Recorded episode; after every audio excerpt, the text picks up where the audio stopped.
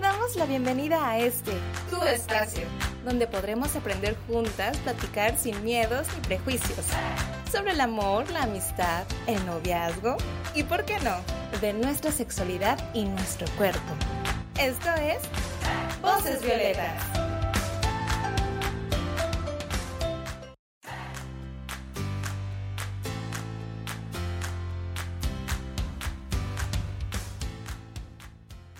Bienvenidos al programa de Voces Violetas. Este es el primer podcast, es una producción del gobierno del estado a través del Instituto Colimense de las Mujeres.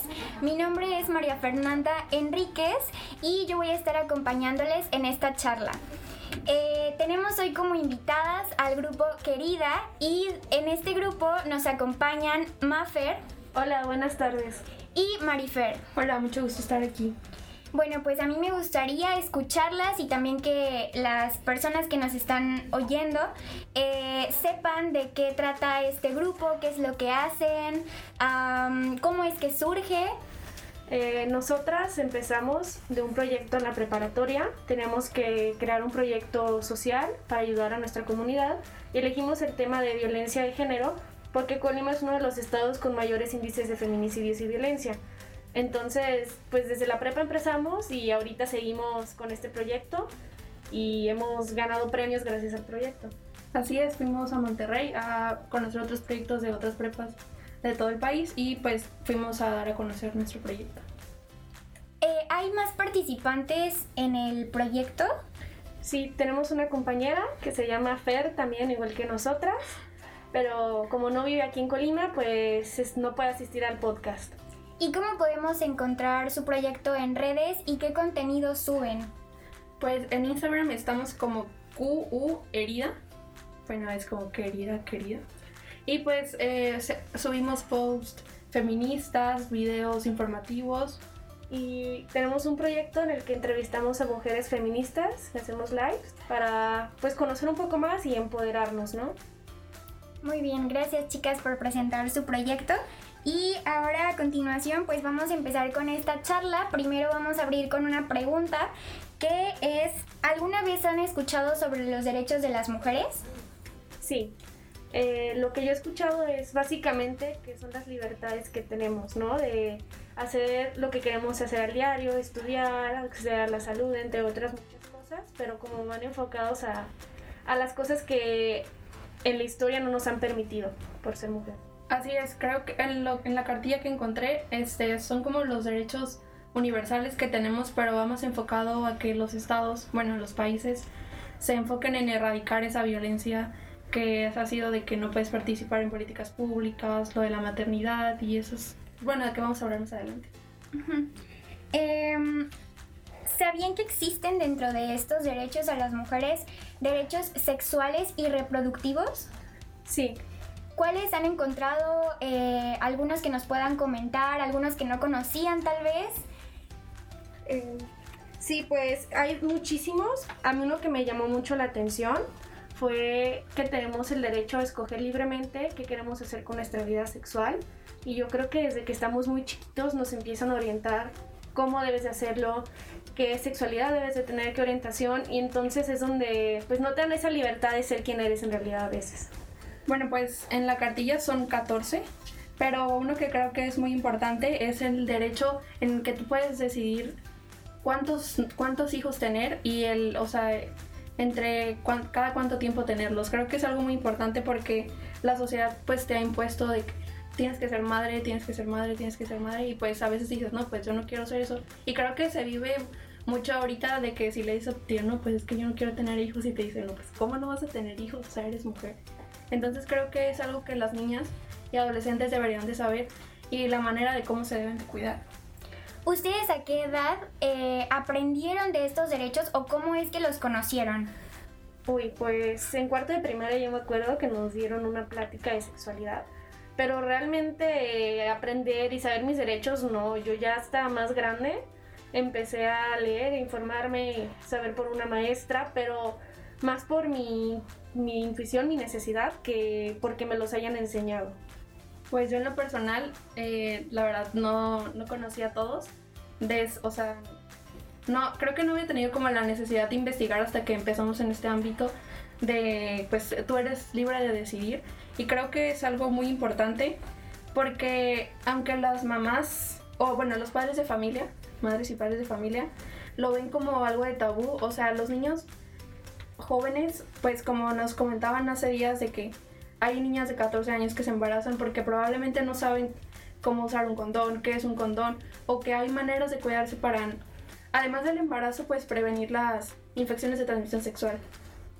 A mí también me gustaría comentar que a mí se me hace muy interesante el derecho que tenemos a recibir educación sexual laica con perspectiva de género, porque precisamente yo considero que no tuve ese tipo de educación toda mi vida, fui en escuelas públicas y en la primaria, por ejemplo, solamente nos llevaban talleres, en la secundaria igual talleres, pero no había una materia como tal que nos enseñara este tipo de educación y los talleres que nos llevaban estaban sesgados por creencias religiosas o culturales que envolvían el machismo. Entonces a mí también me, me impacta mucho hasta qué edad vamos conociendo sobre nuestros cuerpos, sobre nuestros derechos como mujeres y que desafortunadamente cuando somos niñas y adolescentes no tenemos esta posibilidad de conocerlos, entenderlo y tal vez incluso eh, que nos puedan servir como herramienta para no permitir abusos y violencia.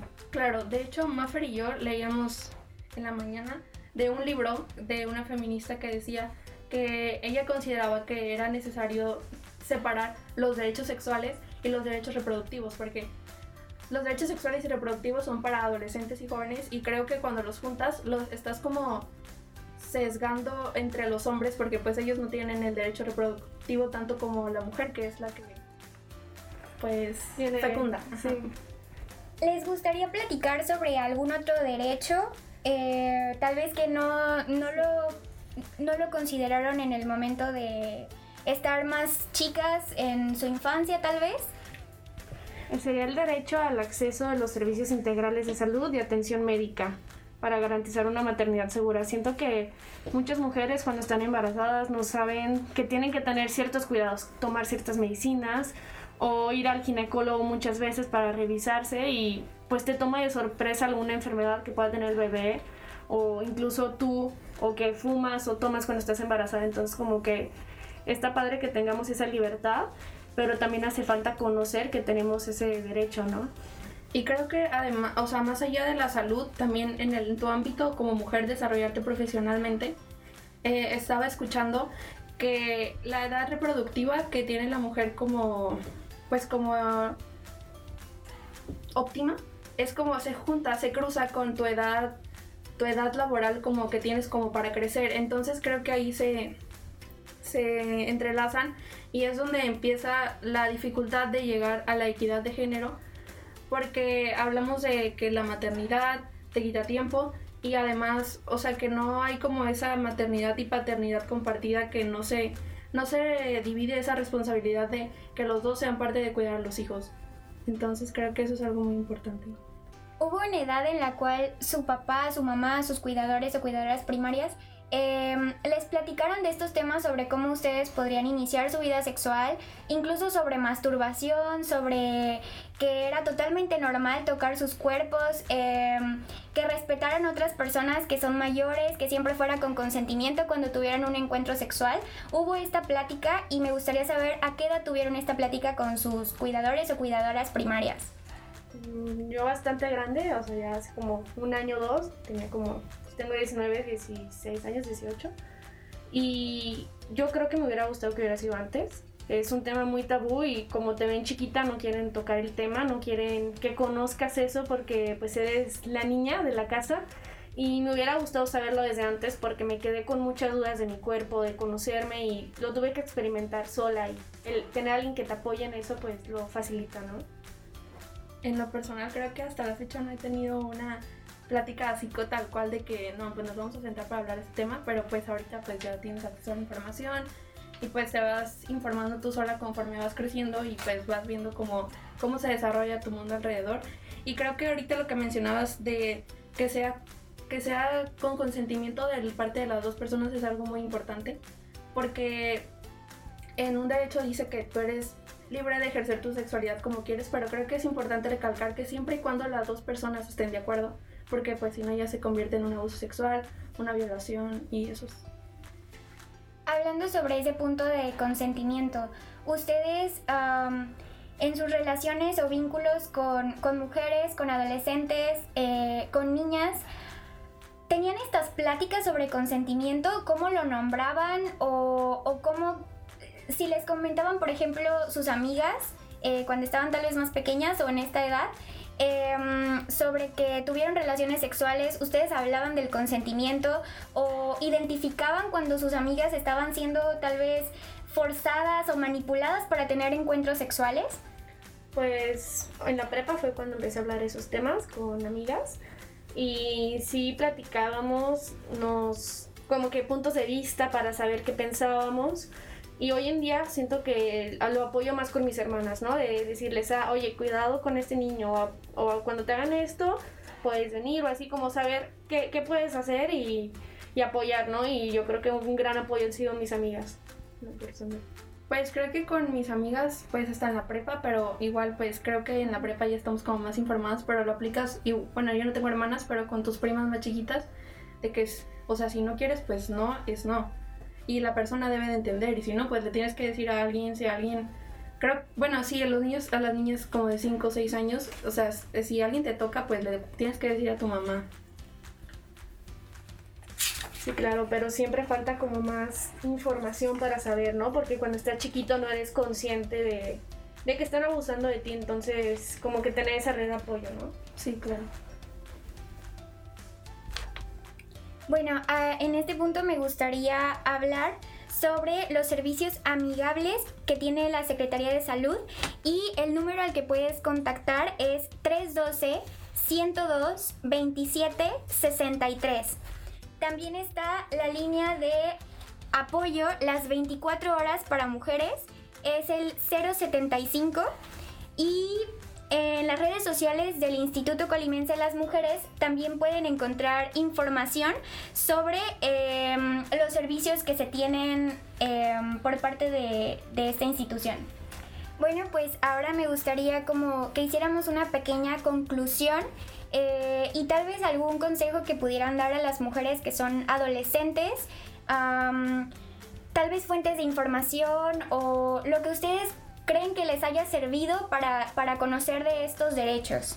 Sí, pues es importante informarnos, ya si no podemos desde la escuela, desde nuestra casa, pues desde algún aparato electrónico, el acceso a internet, a mí me sirvió mucho que el instituto tiene en sus páginas mucha información de este aspecto, hay folletos que te explican y sobre todo pues como recomendación conocer nuestros derechos para saber si pues están obstruyendo, ¿no? Y qué hacer al respecto. Claro, y importante, o sea, que todo sea con consentimiento y que si tú no quieres, pues la persona tiene que entender que tú no quieres. También es muy importante que busquemos fuentes o instituciones que tengan información pues científica, con perspectiva de género, que sea laica y libre de sesgos em, religiosos o culturales. porque pues si no podemos encontrar cualquier página ahorita en redes también que nos pueda desinformar más que informarnos. Bueno, pues por nuestra parte sería todo. Eh, somos Voces Violetas, una producción de gobierno del estado a través del Instituto Colimense de las Mujeres y los esperamos, las esperamos en la próxima em, edición de esta, estos podcasts que vamos a estar haciendo. Y muchas gracias al grupo Querida. Eh, me gustaría que se despidieran Marifer y Maffer. Muchas gracias por escucharnos hasta aquí. Esperemos si les haya servido mucho la información. Claro, y muchas gracias por invitarnos y escúchenos en el siguiente. Hasta luego, me despido y las esperamos en los siguientes eh, podcasts. ¿Sabías que? ¿Sabías que los y las adolescentes tenemos derecho a tener conocimiento y herramientas para tomar decisiones informadas sobre nuestra salud física y sexual? Sí, tenemos derecho a decidir de forma libre, autónoma e informada sobre nuestro cuerpo y sexualidad, a que se respete nuestra privacidad e intimidad derecho a la integridad física, psicológica y sexual. Y claro, a tener acceso a servicios de salud sexual y atención de calidad. Con eso podemos decidir si tener o no una vida sexual activa y sobre todo responsable. Así podemos crear un proyecto de vida sobre lo que deseamos hacer a futuro y sobre todo evitar embarazos no deseados, que a nuestra edad pueden ser embarazos de alto riesgo. El acceso a una educación integral en la sexualidad, información certera y atención médica son mis derechos. Yo los practico. ¿Y tú?